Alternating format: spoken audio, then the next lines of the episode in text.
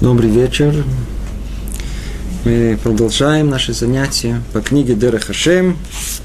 Мы находимся во второй части, глава 8 о деталях проведения. Мы начали первый э, параграф. Рассказывается тут о, по-видимому, базе, основе всей нашей темы провидения – как бы в этой главе восьмой, это э, последняя глава в этой части. И в ней как бы Рамхаль подводит итог теме провидения.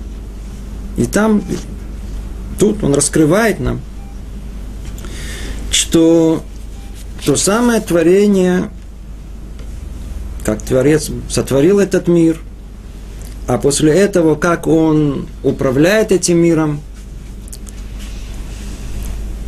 в этом управлении есть что-то, что мы не видим, скрыто от наших глаз. Одно управление этим миром, оно более ясно, более понятно. Оно называется управлением миром правосудия. Оно близко даже к нам, к нашему пониманию, ощущение этого мира – если человек сделал доброе дело, ему полагается вознаграждение. Сделал что-то недостойное, ему полагается наказание. Это называется мера правосудия. И если бы мир был судился бы только этой мерой, то есть управлялся бы только этой мерой, то мы, мы как-то разбирались, что с нами происходит, что вообще в мире происходит, Но на самом деле, говорит нам Рамхаль, раскрывает секрет этого мира, очень-очень существенный секрет этого мира, что параллельно с управлением мерой правосудия Творец управляет этим миром мерой, как тут сказано, власти и единства. Ну, в прошлые разы мы говорили об этом, что это называется управление мазаль, судьбой. Есть много имен тому же самому. Но за этим скрыто одно единственное. Что? Что управление, которое тут называется власть и единство, оно не зависит вообще от деяния человека. То есть, если управление правосудия, она всецело построена на выборе человека, на его влиянии на этот мир, от его поступков все зависит. Его судьба в первую очередь, а отсюда и судьба всего мира – то то, что касается меры, э, то, что касается управления этого мира мерой э, власти единства, то тут э, это сверху вниз, без участия человека. Есть план, заранее вложенный в творение, и неуклонно все творение, весь наш мир находится в процессе и в конце которого и мы постигнем цель этого творения, к чему все идет. В конечном итоге все должно завершиться. И вот, вот этот процесс, исторический процесс, его можно назвать или другими словами, вот это управление, оно не зависит от самого человека, а зависит только от э, плана Творца в этом мире. И подобное управление, оно как бы определяет судьбу человека заранее. Помните, мы говорили, что человеку заранее дается какая-то роль. Человек не просто так появляется в этот мир. Поэтому все как бы предопределено. Предопределенность идет от, от управления э, мерой э, власти и единства. А вот в этих рамках уже каждый человек, он как бы рассматривается и управляется, и присматривается мерой правосудия. И вот эти обе меры, они параллельно существуют. И благодаря этому мы ничего не понимаем в этом мире. То есть, если мы хотим уж четко, ясно понять, что за что, почему и как, ну, особых у нас возможностей э, не, не, не представлено. Потому что человек думает одно, полагает одно, иногда получается все наоборот. Все наоборот. Приведу пример, где, но более ярко, я знаю, мы это видим. Например, когда э, еврейский народ тогда еще не был народ, потомки Авраама, Исхакова и Якова находились в Египте и должны были выйти из Египта, то пришли ангелы к Творцу с претензией, кого ты хочешь вывести. Эти идолопоклонники, эти идолопоклонники. Какие у них есть э, заслуги. И действительно, согласно их заслугам, не полагалось э, их вывести. То есть, согласно меры правосудия, нет никакой возможности, чтобы они вышли из Египта. Но согласно меры и управлению, которое мы называем мера единства и суда, они должны были выйти. Поэтому, несмотря что заслуг у них не было, то им подбросили заслуги. Им дали возможность сделать бритмилу и, э, Курбан Песах, и, в общем, в итоге нашли... Но опять же таки, как эти заслуги появились. И создал их Творец. Как? Это уже шло от меры э, единства и власти. И тогда, чтобы это очень удачно сочеталось с мером правосудия, так далее, им еще две мецвы, чтобы у них были схуев, были какие-то заслуги на это. Обе эти меры, эти, эти э, управления, а, это основа нашего мира. Они, они управляют этим миром, и все, что с нами зависит от этого. Может, приведу еще один пример. Это, их пример везде. Возьмем и старый, но есть много из нашей жизни. Каждый наверняка э, тоже заметил, что иногда человек старается добиться чего-то. Он э, все рассчитал, все продумал, все перепроверил, делает шаг в осуществление. Бац! Результат обратный. Помните, описывается в Таре, как э, пришел Йосеф к своим братьям и начал им рассказывать про свои сны. И, покл... и они как поняли, как он и намекал, что все братья придут кланяться к Йосефу. Йосеф будет царь, а они все будут там, будут кланяться ему. Ну, они поняли то, что поняли не будем, это не наша тема, все это объяснять и разъяснять. Но факт тому, что они поняли, что их путь теперь закрыт, так же, как был закрыт у Ишмаэля и Исава. И они судили его, они были людьми праведными, как Дин Родев, и решили, что это подобное не должно случиться. И как результат они его продали, посадили в э, яму. И, то есть они его решили посадить в яму для того, чтобы сон не состоялся. Отменить этот сон. А потом продали его к этим Ишмаилим, Мединим и так далее. Но этим же шагом что они сделали? Они как раз сами его и привели в то место, где он должен стать царем, и где теперь они придут ему поклоняться. Они своими же шагами. Они-то думали, что они это делают, что все это отменить. Нужно ли проводить примеры из Могилы, скоро Пурим? Все, что делал Ламан для того, чтобы повесить э, Мордыхая, выяснилось, что он готовил на самом деле виселицу кому? Себе. Все это другая мера. Они же все просчитали верно. Все-все высчитали верно. Да. Но мы видим о том, что много желаний и мыслей в сердце человека, но только и цаташеем, только задуманное Творцом, только то, что осуществится. Что за мера это? Это и есть та самая мера власти и единства. Она та самая, которая имеет это, в конечном итоге она, которая управляет всем. Об этом мы говорили в прошлый раз. И понимание этого, оно, оно очень важно, оно фундаментально. Из этого исходит и понимание многих, многих, всех процессов, которые есть у нас, в нашей жизни, с нами, с обществом, с миром вообще. Ну, давайте перейдем к следующему параграфу. Из него можно было сделать другую главу. Но посмотрим, как это, что из нее исходит. Говорит Рамхаль так.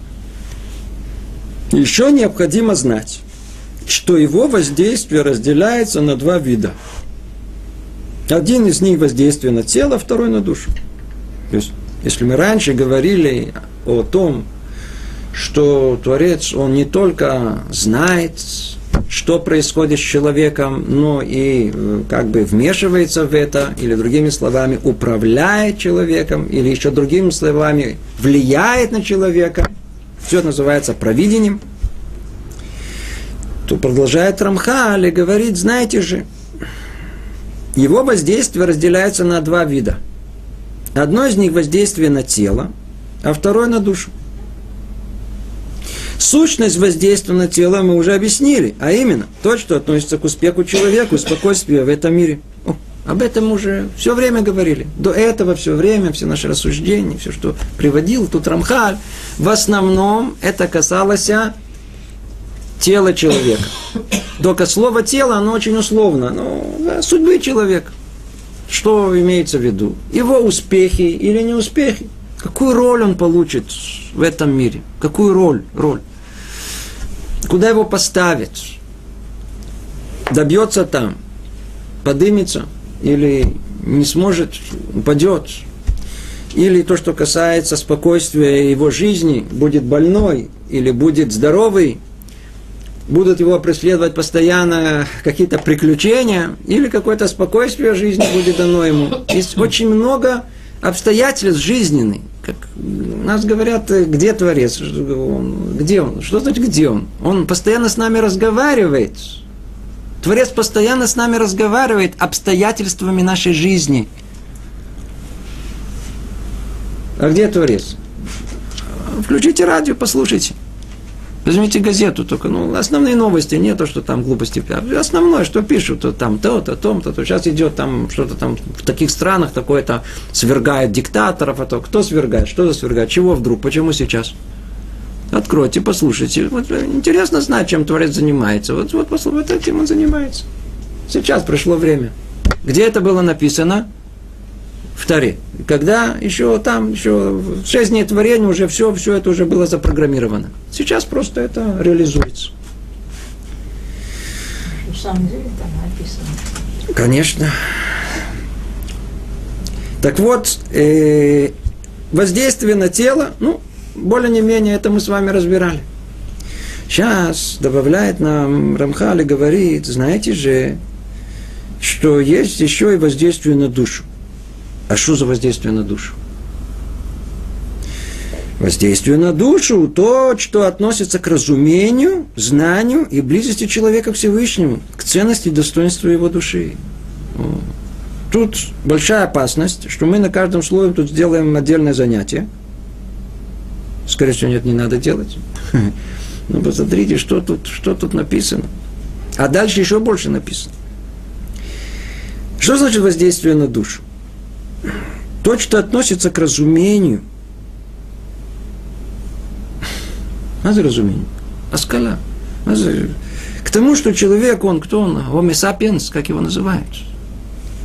Человек э, размышляющий? Разумный. Разумный. Под большим вопросом. Если, о, вы видите, говорит, под большим вопросом.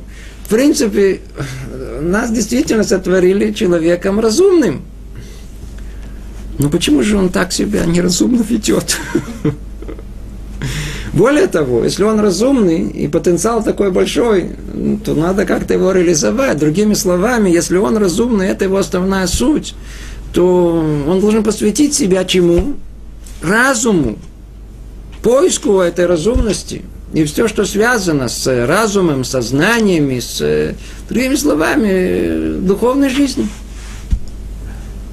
Это то, что тут сказано. А воздействие на душу, то, что относится к разумению, знанию.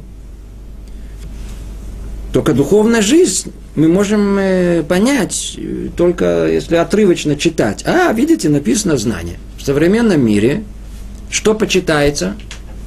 Знание. Знание – это идол. Сила. Знание – это сила. Информация. Мы должны обладать знанием, должны знать. Ну хорошо, вы знаете, вы уже все равно, что дальше? Будем использовать? Очень хорошо. Теперь вы знаете. Но, но выучите всю энциклопедию наизусть.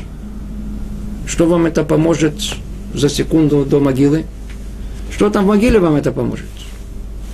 знания сами по себе, они бессмысленны. Но с другой стороны, вы видите, что написано, знания должны быть, они, это очень хорошо, но только когда они идут в одном ряду, разумением, сознанием, и дальше идет, к чему все это нужно, и близости человека к Всевышнему. Если в конечном итоге за этими знаниями не идет то, а для чего тебе это знание в конечном итоге, там, в конце, очень хорошо, познал, прекрасно, все, читал каждый день, еще интересовался, жил, опс, искал разумение и знания. Но для чего? Что цель? Для близости человека к Всевышнему. О, если там в конце есть то, что мы называем тахлит, конечная цель, о, то эти все знания тут же они приобретают смысл. А когда человек, он э, э является э, книжной полкой, знаете, он говорит, энциклопедист. Что за энциклопедист? Когда-то энциклопедист это было что-то, человек знал, все можно было спросить, и он все знал. Сейчас подошел, есть дядя Google, нажал туда, на одну кнопку, он знает гораздо больше. Правда, все там, не знаю, там говорят, написано одно вранье в основном. Но говорят, что это совершенствуется каждый раз. Да? То есть каждый раз это все э, больше там э, написано. Так говорят. Знания сами по себе, без того, чтобы они не, не вели к чему-то, а смысла особо э, в них нету. Поэтому там в самом конце сказано раз, зна, разумение, знание, близость к, к Всевышнему – это конечная цель. И еще, продолжает говорить Рамхаль, к ценности и достоинству ее души. Это уже относится к тому самому влиянию, которое Творец воздействует на человека после того, как он использовал свой потенциал Homo sapiens, человека разумного, занимался разумным, развивал свои э, знания, и все это для того, чтобы прийти к близости к Творцу. О, тогда и дает ему, и достоинство его души, оно и э, повышается, и есть влияние Творца на него. Тут единственное, что нужно э, заметить, что тут сказано, что Творец воздействует на человека. А с другой стороны, как-то странно. Ведь все, что тут написано еще, дальше мы прочтем, все зависит от выбора человека. Так что Творец как бы воздействует без того, чтобы человек выбирал? Вовсе нет. Дальше мы увидим. Дальше будет третий параграф, где это будет объяснено глубже. После того, как мы это там объясним картину желаемую и ту, которая есть, там раскроется, что э, влияние, которое Творец оказывает на нашу душу в ту или иную сторону, э, оно зависит все-таки, да, в какой-то степени от первого э, такого проблеска желания, которое пробуждается в человеческой душе. В какую сторону ты хочешь идти?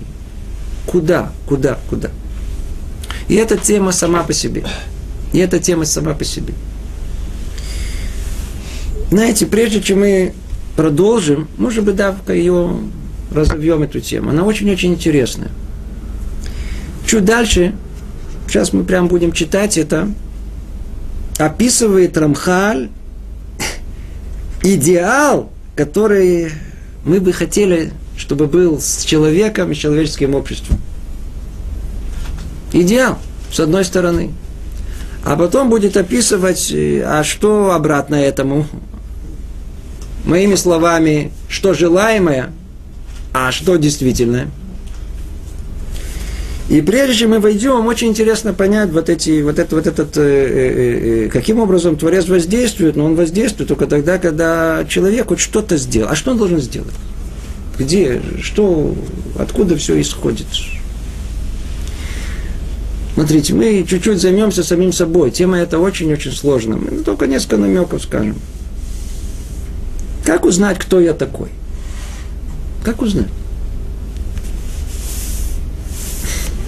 интересно, в Талмуде разбирается вопрос, снова мы только его скажем в общем, вопрос понятия тума, таара, есть э, предметы, которые принимают нечистоту духовную, которые не принимают.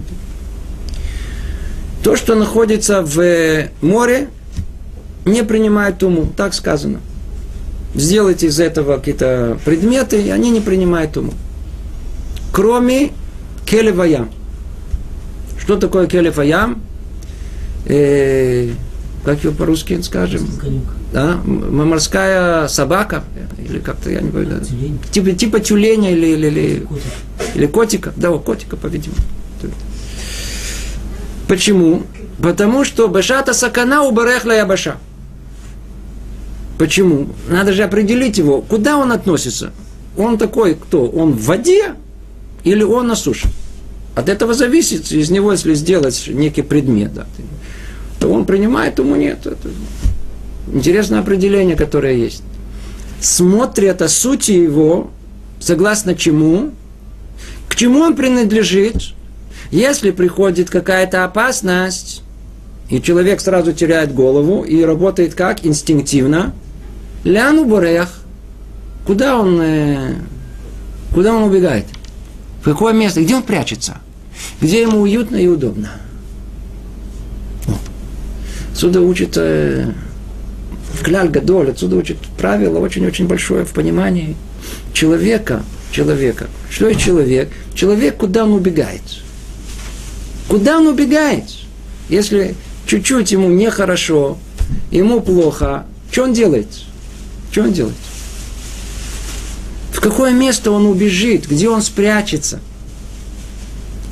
Не имеется в виду в физическом смысле, хотя это тоже это очень интересно, где он запрется. А имеется в виду в душе своей, в мыслях своих, в ощущениях своих, в фантазиях своих, куда он убежит.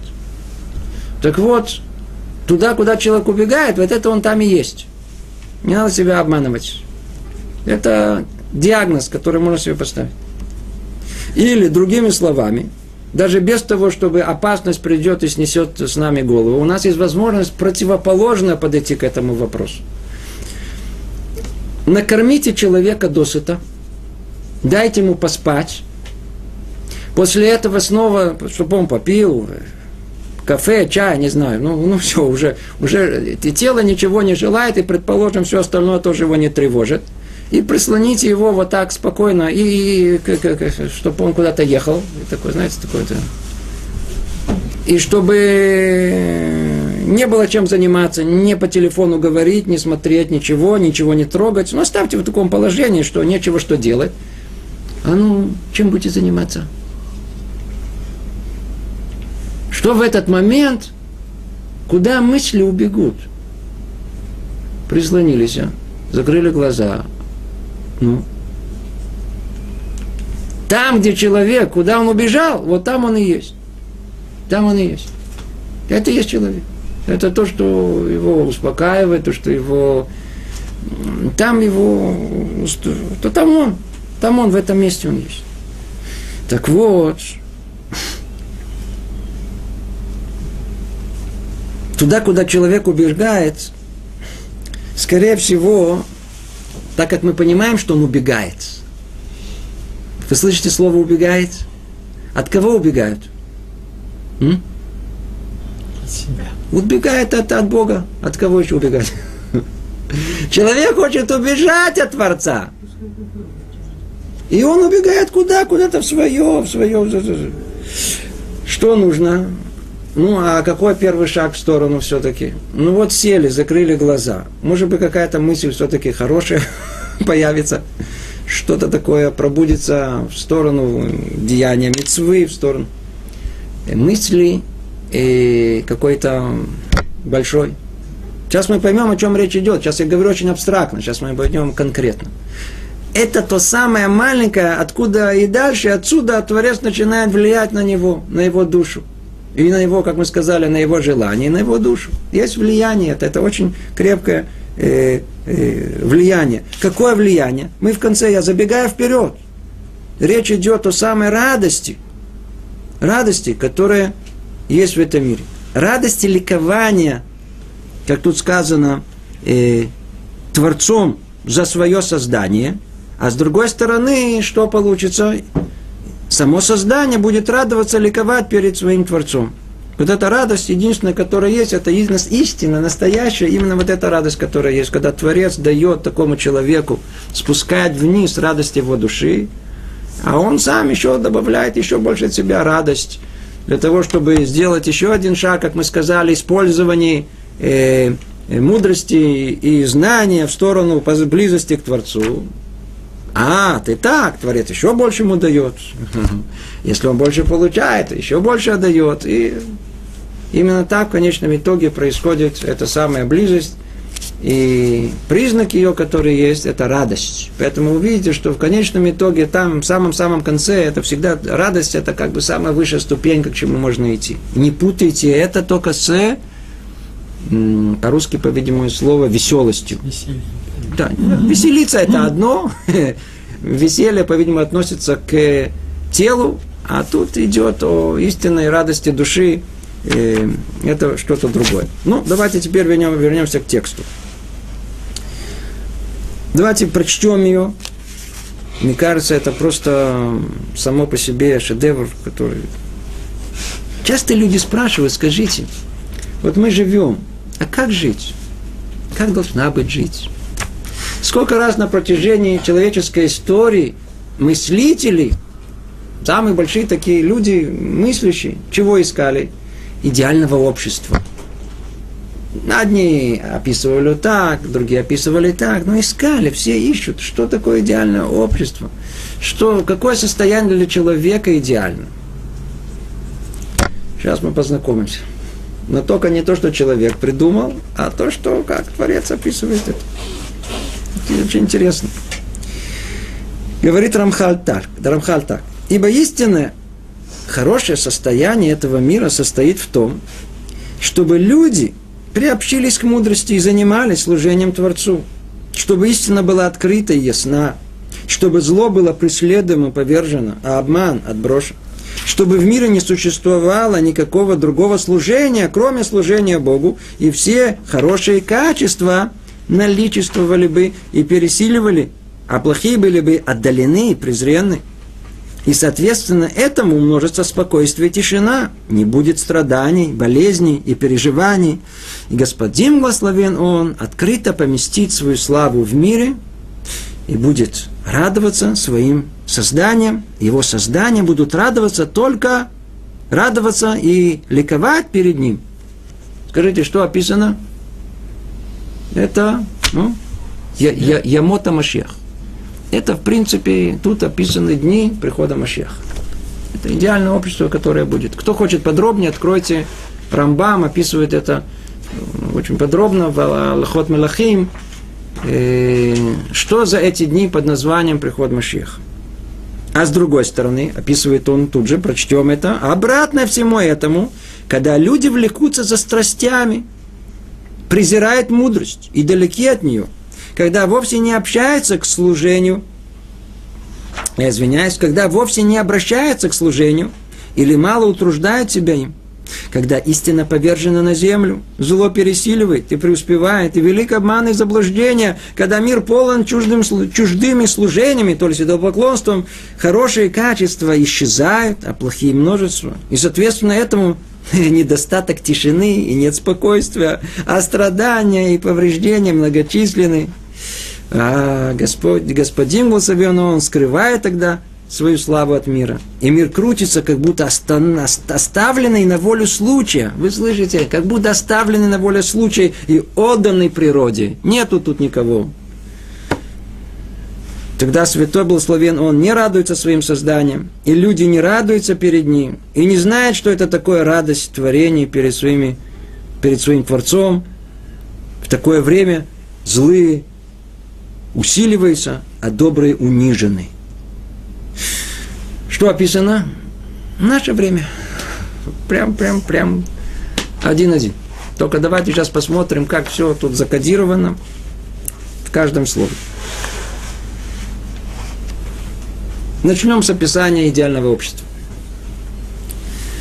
Я бы начал наоборот, но по порядку как-то Рамхаль написал. Ибо истинное хорошее состояние этого мира состоит в том, истинное хорошее состояние. Видите, многие хотят описать хорошее состояние мира. Может быть, они думают, что это истинное, да. но, по-видимому, они описывают хорошее в их понимании – Но вот так, чтобы истинное, то, что понимание Творца, это то, что охватывает всех и вся, вот она сейчас будет описана. В чем она состоит? Какое состояние мира должно быть? Смотрите, с чего он начинает. Чтобы люди приобщились к мудрости. Сказано в оригинале, кстати говоря, не как, не как, приобщились, перевели. Двеким ла хохма. Ну, что такое девек? Клей, приклеились к мудрости.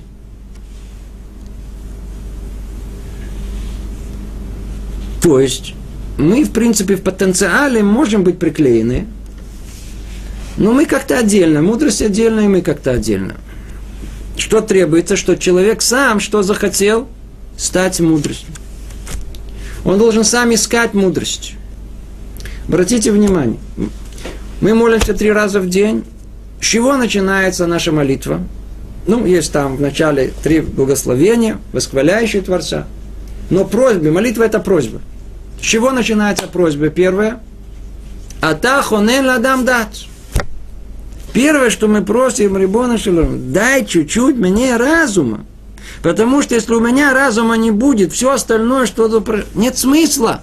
Для чего? Я все равно не пойму дальше. Человек, который не, не ищет э, мудрости, не, не, не интересуется ею, он э, все остальное, но к нему не, просто не относится. Он вся и все испортит. Условие всему это мудрость, это разум, это возможность понять и разобраться, ясно видеть картину этого мира. С этого все начинается. Ну что для этого необходимо? Нужно, как тут сказано, надо приклеиться к мудрости. Что значит приклеиться к мудрости? Ну давайте переведем. Я очень только сейчас мы начнем из этого делать отдельные занятия. Приклеиться к мудрости это, это понятие, которое нам все время в нашем мире это, это, это самая большая ценность. Самая большая ценность. Есть в мире такое понятие, называется философ. Перевод этот какой? Любовь. Любовь к мудрости. По нашим источникам это перенято у евреев. У нас написано еще, Акузари писал об этом еще, еще до него писали, о том, что мудрость вся, которая есть в мире, она исходит от царя Соломона. Он ее передал Каздим, э, Халдеям, по-моему, это переводится. Одних это перешло к парсим, к древним персам, одним это перешло к грекам, и оттуда к римлянам, и разошлось по всему миру. Из-за того, что там переписчиков было много, уже не помнят, откуда все это пришло. А повеление это любви к мудрости, это основа основ. Причем, если у них это только для человека избранного под названием философ, то у евреев это тотальная обязанность. Каждый еврей, он должен, вы видите, что делать, с чего начинается. Тебе дали разум. Секундочку. Что с ним надо делать? Используй его. Развивай его. Все, что у человека есть, это искать мудрость. В первую очередь. Потому что нет мудрости, нет ничего. Это слово мудрости, оно просто свет, тот самый, который освещает всю твою жизнь. Но нужно к этому приобщиться. Надо к этому прилипнуть. Что это означает? Это означает, что мудрость надо учиться. Мы рождаемся только с потенциалом. Мы только можем это воспринять. Но сама мудрость, она, она сама по себе не приходит. Оставьте ребенка где-то в лесу, э, среди, среди волков, среди обезьян, он вырастет животным. Маугли. Маугли будет. Проверено. Этому надо учиться. И чем больше человек учится, тем он будет мудрее он будет. Всегда нужен учитель, нужно у кого-то. Нужно все время, все время быть тот самый э, э, э, э, коса река. Нужно все время чувствовать себя э, стаканом пустым. Человеком, который ничего не знает. Только тогда есть возможность ему что-то налить. Если он говорит, а я полный, я уже все, у меня все, вот так вот, по, по горлышко. Вы можете что-то залить, еще что-то в него? Ничего не может. Так и человек, который ощущает, что он что-то познал. Поэтому у нас нет понятия мудрец, э, законченный, знаю, там, мудрец, и все. У нас как называют? Талмит, хаха. Мы все время находимся в статусе ученика. Ученик это тот, который учится Всю жизнь учится, до конца своей жизни. Почему? Это создает тот самый вакуум, который должен каждый раз присосать мудрость новую, понять, еще больше углубиться. Тара бездонная есть всю жизнь, до конца жизни понимать и разбираться в ней, доходить до самой глубины, та, которая только возможна. Конкретно, что это означает? Это означает, что вы учитесь? Нет.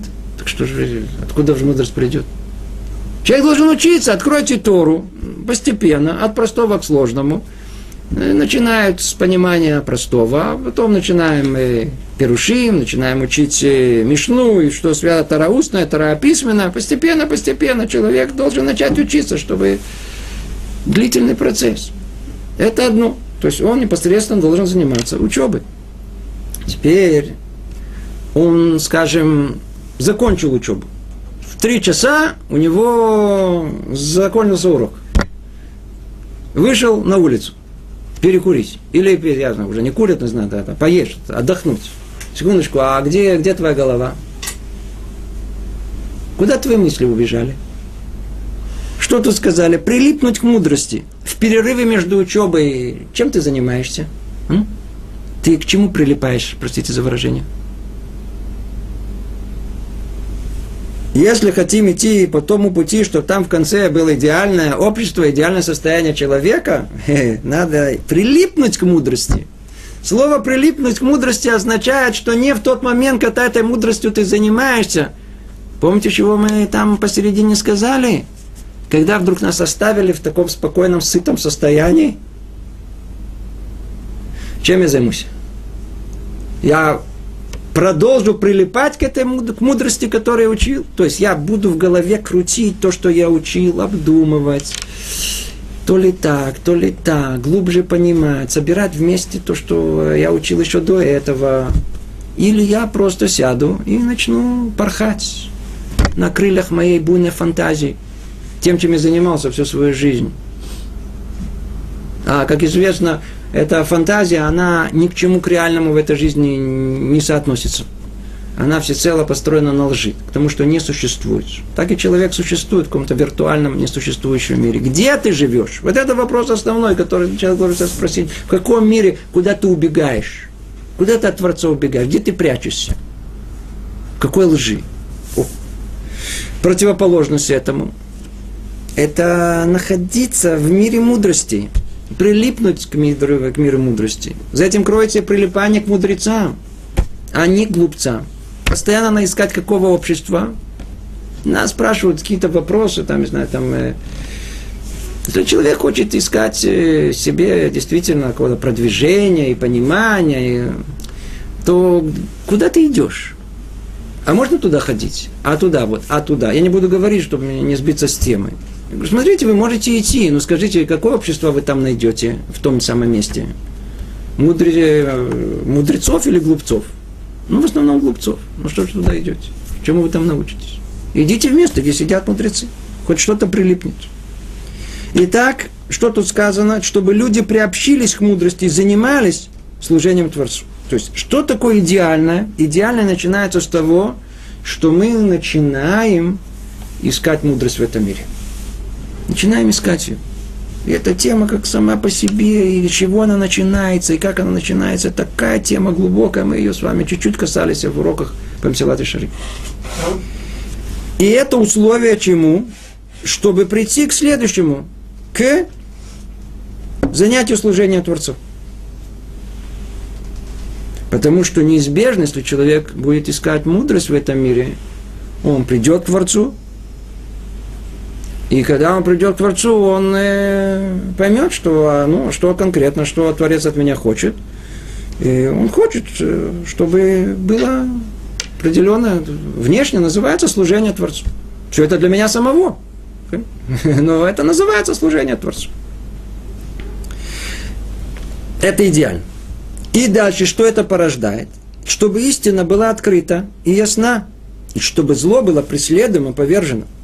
О, а обман отброшен. Ой, сколько тут уже за, за, за. Все понимается в сравнении. Мы живем в мире лжи. Дальше сейчас об этом будем говорить. В мире лжи. Ложь торжествует. постройте только, постройте. Ложь торжествует в каждом шагу. Более того, ничего не ясно. Все говорят, говорят, говорят, говорят, говорят. Что хорошо, что плохо, что истинно, что ложно. Есть критерии. Что вы говорите все? Только когда человек начинает искать мудрость, приходит к служению Творцу, открывает Тору, что он там найдет? Ответ не человека, а самого Творца на тот самый вопрос, той самой крохи, что такое хорошо, а что такое плохо. И только когда у вас есть какие-то критерии в этом мире, то есть что истина, а что ложь, только тогда вы можете идти какими-то ясными глазами по этому миру, пониманием, куда вы идете. Тогда раскрывается это истина. И говорит, знаете, какое идеальное состояние общества, когда истина раскрыта. Это не когда мы сидим тут, вот, вот, вот наш урок, и вот так вот мы это... Она раскрыта, все знают эту истину. В каждом месте все, все, все ее понимают, все ее приняли. Истина раскрыта. И ясна. То есть она открыта и ясна. Нет сомнений. То, что раскрыто, это еще одно, а другое дело, оно, оно доступным образом, знаю, описано, написано, разъяснено. Нет сомнений, это истина понятна, ясна. Каждая мецва, каждое повеление Творца, человек понимает, о чем речь идет. Ну, заодно, кто чуть хочет понимает еще, что стоит за этим. То есть все проясняется. Это да, это нет, это Человек, идущий по пути Торы, мир перед ним, он э, ясный. Это критерий установил Творец. И зло было преследовано, повержено, а обман отброшен. Это мир идеальный. Мир идеальный, когда все это зло и все постоянная ложь, которая вокруг, оно, кодом, во-первых, она разоблачена, она ясна. А если это так, то она отброшена, она не, не принято. Это идеальное состояние. То есть в мире торжествует добро, торжествует истина, а зло повержено. Продолжает Рамхали говорит, чтобы в мире не существовало никакого другого служения, кроме служения Богу. Естественно, что это предполагает, когда все это проясняется, и зло уходит, о том, что идолопоклонство во всех его формах, даже современных, которые есть, которые только по подобию подобны тому, которое было тогда, оно исчезает. Как сказано к концу дней, и Шемим хат, Ушмой хат, и имя одно, имя его, то есть проявление Творца в этом мире будет одно единственное. Другими словами, к концу дней все измы будут разбиты, будут э, повержены. Все э, теории человека, о том, все его э, планы, описания, иллюзии, как должно быть, какое общество построим, изм такой, изм такой, ну, по-видимому, человек пройдет уже все этапы, когда будет сделана попытка, и в очередной раз будет э, понято, что эта попытка, увы, ни к чему не приводит. А обман отброшен чтобы в мире не существовало никакого другого служения, кроме служения Богу. И все хорошие качества наличествовали бы, и бы пересиливали, и бы и пересиливали, а плохие были бы отдалены и презрены. Ну, теперь дальше он, Рамхаль переходит уже, уже к человеку туда внутри. Потому что человек это не только разум, как мы знаем, не только стремление к мудрости, это единственное, что составляет суть человека – Естественно, это приводит к служению Творцу и так далее. Но у человека есть то, что его тормозит, то, что его уводит, то, что его мешает, то, что, что это? Это э, человеческие качества, не очень хорошие, которые есть. Мы прекрасно понимаем, что любое плохое человеческое качество – это тормоз для разума. Не дают ему устеться, спокойно задуматься. Постоянно толкает на какие-то другие поступки, на какие-то слова, на какие-то деяния, ненужные, лишние, все просто уводит от э, цели. То есть качество человека, какие должны быть э, э, в наличии, хорошие. Хорошие качества. Единственное сказано, что к концу дней э, Ецарара будет повержен. то есть человек иногда, знаете, завидует. Иногда человек завидует, предположим, да, из, в качестве примера. Человек, который завидует, самый несчастный человек, который есть в мире. Во-первых, никому не хорошо от его зависти. В первую очередь ему самому. Она его съедает. Его состояние душевное просто страшное. И он сам страдает. По-видимому, другие вокруг него даже не понимают, что с ним происходит, тоже страдают. Кому хорошо от этого? Никому от этого. Это, это, это зло, самое большое зло. Так вот, к концу дней как-то поутихнет это, как-то успокоится душа человека. И в этом, по-видимому, то, что намекает нам Рамхаль, а то, что это самая власть единства, то есть мера влияния на человека власти единства, она, она сможет там к концу дней повлиять на человека, чтобы у него наличествовали какие качества хорошие. Он нам поможет. Естественно, что много зависит от нас, если придут эти дни, когда они придут эти дни. И вне всяком сомнении, когда они придут, будет помощь сверху, чтобы, чтобы э, эти качества, они э, вышли из нас, качества хорошие в основном. И они не просто вышли, но и пересилили. А плохие были, были отдалены. И дальше добивает он, добавляет интересное слово «вы презренны». На данный момент, сейчас будем учить, они вовсе не презренны. Гордость – это хорошо, скажите. У нас критериев нет. А люди наоборот говорят, смотри, гордись. Люди на, говорят, смотри, смотри, гордись, ты получил пятерку, гордись, есть чем гордиться. Посмотри, ты поднял гирю такую большую, гордись, есть чем гордиться. Да? У нас есть э, много внутри критериев, которые они совершенно не соответствуют э, истинной картине человеческой души, что хорошо там, а что плохо. Гордость – это, по-видимому, один из таких важных врагов человека. Может быть, как-то надо понять, что такое хорошо, что, что такое плохо. Поэтому, как тут сказано, а плохие качества были отдалены. И не только отдалены, но что и презренны. Надо не хотеть этого. Их, фу, не хочу быть гордецом. Я же сам себе только зло делаю.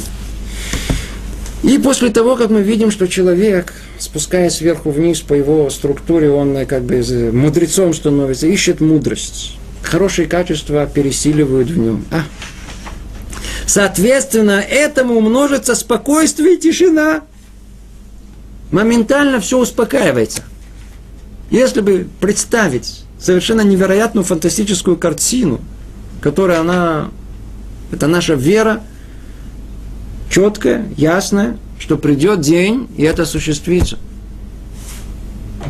Когда человек будет движим хорошими человеческими качествами и своим разумом, неизбежно в мире установится спокойствие и тишина. Спокойствие души, тишина во всем мире. Потому что отсутствие тишины причина в чем? Неспокойствие души. А ну скажи, чего, чего войны начинаются?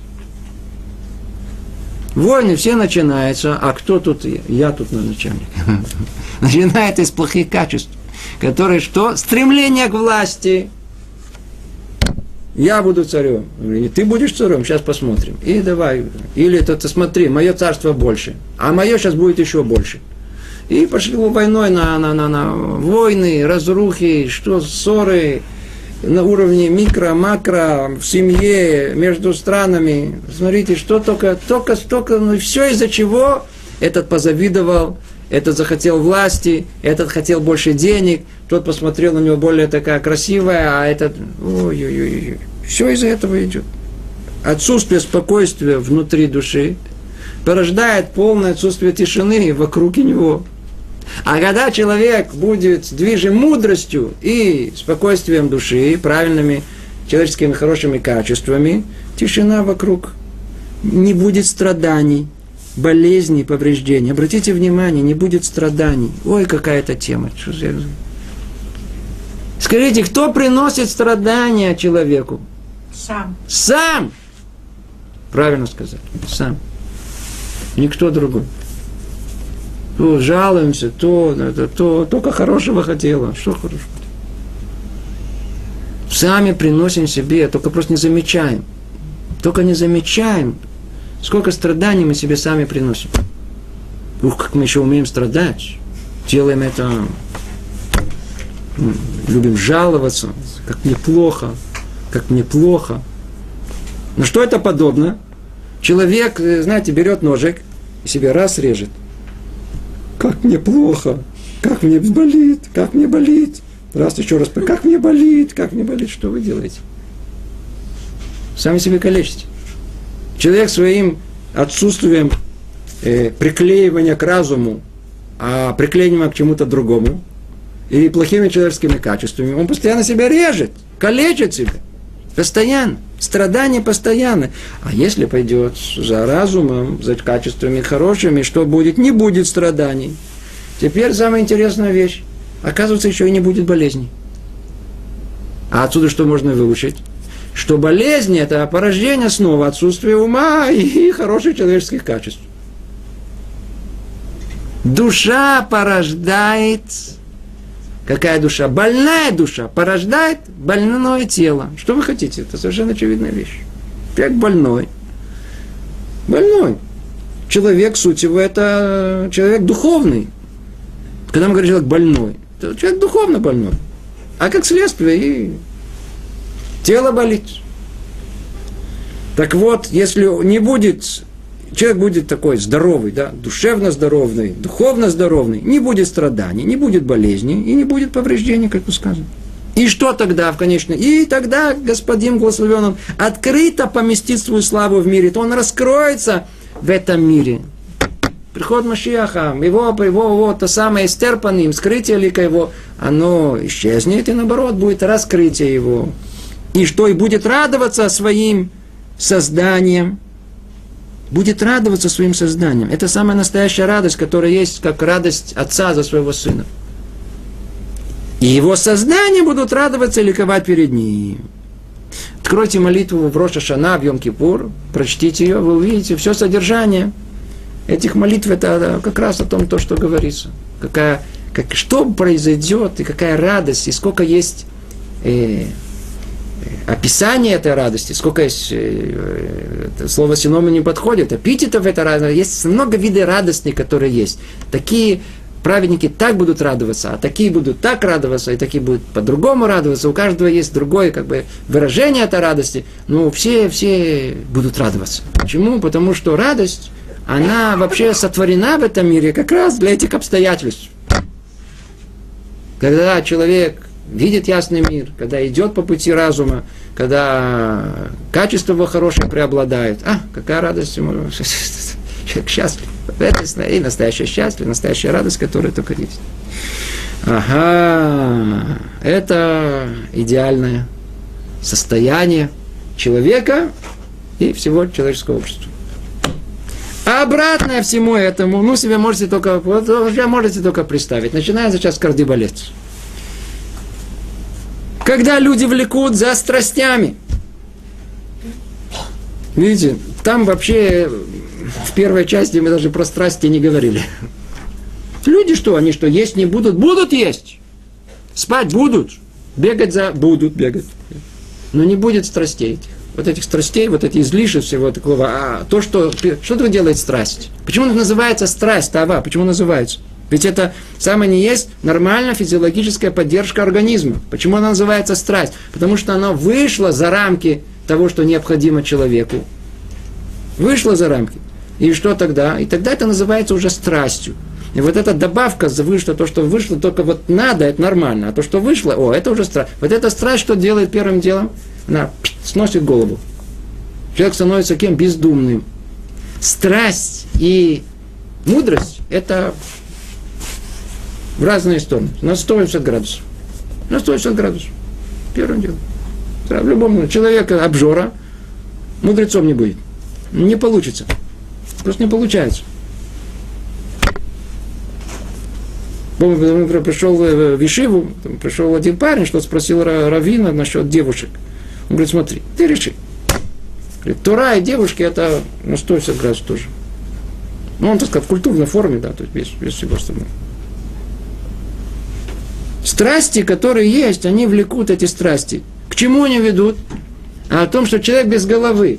Скажите, он в состоянии вдуматься, понять, разобраться, знаете, сидеть, корпеть, стараться что-то сложиться, понять? М? Вовсе нет. Но вокруг же он видит, что что-то там кто-то существует, какая-то мудрость. Он, э, что, что, какое будет отношение? Что за глупость? И это что он будет? Он будет презирать мудрость. Это то, что существует в мире. Истинную мудрость в мире презирает. Поэтому так не любят евреев. Поэтому евреи так не любят мудрецов. И как у нас сказано, сказать это презрение или не любовь э, немудрых людей, евреев, к мудрецам еще больше, чем народов мира к евреям. Так написано у нас. Что делать? Почему? Потому что идут за страстями. А идут за страстями неизбежно презирает мудрость. И далеки от нее, когда вовсе не обращаются тогда и к служению, и мало утруждают себя им. И тогда, когда нету мудрости, то есть идут за страстями, мудрость для них далека и более того презренна, то скажите, о каком служении Творцу речь идет? Оставьте его в покое, да, дайте, мне, дайте мне поесть хорошо, попить хорошо, дайте мне треугольник, холодильник, телевизор, туалет теплый, и дайте только нажимать на кнопки. Я ничего не хочу больше. Да, дайте мне, я не хочу, я не, не хочу утруждать себя ничем. Никто не будет обращаться к служению, никакой. Зачем мне? Мне не надо Бога, Он меня не трогает. Я его тоже трогать не буду. Или мало утруждает себя им. Или те, которые знают, смотрите, я уже все, но все-таки не знаю, на всякий случай, может, он есть. Схожу в синагогу. Я пойду в синагогу. Что значит пришел в синагогу? Это называется мало утруждает себя им. То есть он как бы отделывается. Все, просто все, все, все. Я на всякий случай пойду, там наложу твилин. Тоже хорошо. Но это что? Кто не учит мудрость, более того, презирает ее, он неизбежно то ли вообще оставит служение, не захочет этого, то ли не будет себя, так сказать, не сильно утруждать себя. И тогда в таком мире истина повержена на землю. Что значит повержено на зле? И зло пересиливает, не преуспевает, и великоманы заблуждения. Ой, эта тема на... Ну, сколько хотите занятий, столько можно эту тему говорить. Как зло торжествует в этом мире. Какую тему мы не возьмем, какую, какой плоскости человеческих отношений мы не, не, не коснемся, но на каком уровне социальном, не знаю, общественном, политическом, зло торжествует. Везде зло торжествует. Почему? Потому что идут за страстями, презирают мудрость, не хотят никакого служения Творца. Нет Творца, в таком мире ничего нет. Сейчас мы поймем, смотрите, как это сказано. И тогда что? Мир тогда полон чуждыми служениями, идолопоклонством. Ну, когда-то это было в своей высокой форме, а сейчас в самой низкой форме, всякие измы. Хорошие качества исчезают, то есть они есть, но они постепенно, человек их вообще прибивает. Почему? Он не осведомлен на них, он не знает, что работать надо над собой, он ни к чему не стремится, он не, не, не, не пыхтит, он не барахтается, он не, не пытается идти против себя. А что он кричит? То, что жена кричит мужу, что ну, принимай меня такая, какая я есть. Муж тоже не, далеко от нее не ушел. Да, не, не, не меня, меня. Не, Никто не любит замечаний. Никто не хочет ни ни ни ни ни я вот какой я, все, готовенький, все, не, не. Человек не знает, не осведомлен. Хорошие качества так, даже если они есть, что со временем исчезают. А плохие, плохие только множатся. И соответствуя этому, не достает тишины. Какой тишины? И нет спокойствия. Нет тишины снаружи и нет спокойствия внутри. А страдания и повреждения многочисленны страдания души, а повреждение телу. Это точно соответствует тому, что мы с вами учили до того, как все эти один этап за другим, как это переходит одного за другого. То есть, когда человек не идет по пути разума, не работает над собой, нет у него э, э, развитых э, качеств хороших, то есть они не э, пересиливают плохие, неизбежно, что вы знали, никакой жизни хорошей не будет никакой не будет жизни. Она приходит и говорит, скажите, давайте, дайте нам какой-то совет, чтобы у нас была хорошая семейная жизнь. Люди хотят нормальной семейной жизни. Скажите, можно им сказать о том, что у вас нет шансов? Нельзя говорить. Нельзя говорить. Ну а реальность какова? Есть у них шансы? Какие советы? О чем вы говорите? Куда, куда это вольется? Кому это, кто это воспримет? Кто это человек, который не идет и не ищет разума? Сам, сам по себе, как личность. Муж, он лично сама по себе, жена лично сама по себе. Если они ничего не ищут, ни к чему не стремятся, не пытаются работать с собой, не с кем разговаривать. Эти люди обречены, обречены на страдания вечные. Вечные страдания. Никто не поможет им. Жалко ваших денег и ходить, страдаете. Что вы хотите? Вы страдаете. Почему? Потому что неизбежно вы, каждый ваш шаг, человек, который движим своими импульсами своих этих страстей и плохих качеств, и не сильно глубокой мысли, он, он каждый раз наступает на, как их называют, э, Грабли. на грабли. Каждый раз на грабли. Каждый раз. Только есть два вида грабли, мы уже говорили. Есть грабли, наступил, бух получил сразу, а есть грабли, грабли летающие. Наступил на грабли, и они куда-то туда и летят. И он уже про них забыл. И где-то через несколько недель, бац по голове, он говорит, ты смотри, откуда это, кто меня запустил? И начинает искать всех э, виноватых вокруг него. И уже забыл, кто все это породил? Он. Как он породил это? Тут а что такого сказала? Да, он такой сказал, на кого он смахивает, что такого нельзя сказать. Да? Уже забыла. Да? Тут только надо начать эту тему, а уже наши, мы должны закончить наше занятие, к сожалению. Мы все только закончим, и тогда Господин благословен, он скрывает свою славу от мира. Естественно, ему хочется быть в этом, этом, этом, этом э, бардаке, тут, который есть в мире. Он хочет что? Ему тут, ему хочется быть, он хочет скрыться скрывает славу свою. И мир тогда крутится, как будто оставленный на волю случая, отданный природе. Вот вам Дарвин, вы вот вам случайно, и никого нету, смотрели, не нашли, и, пожалуйста, все.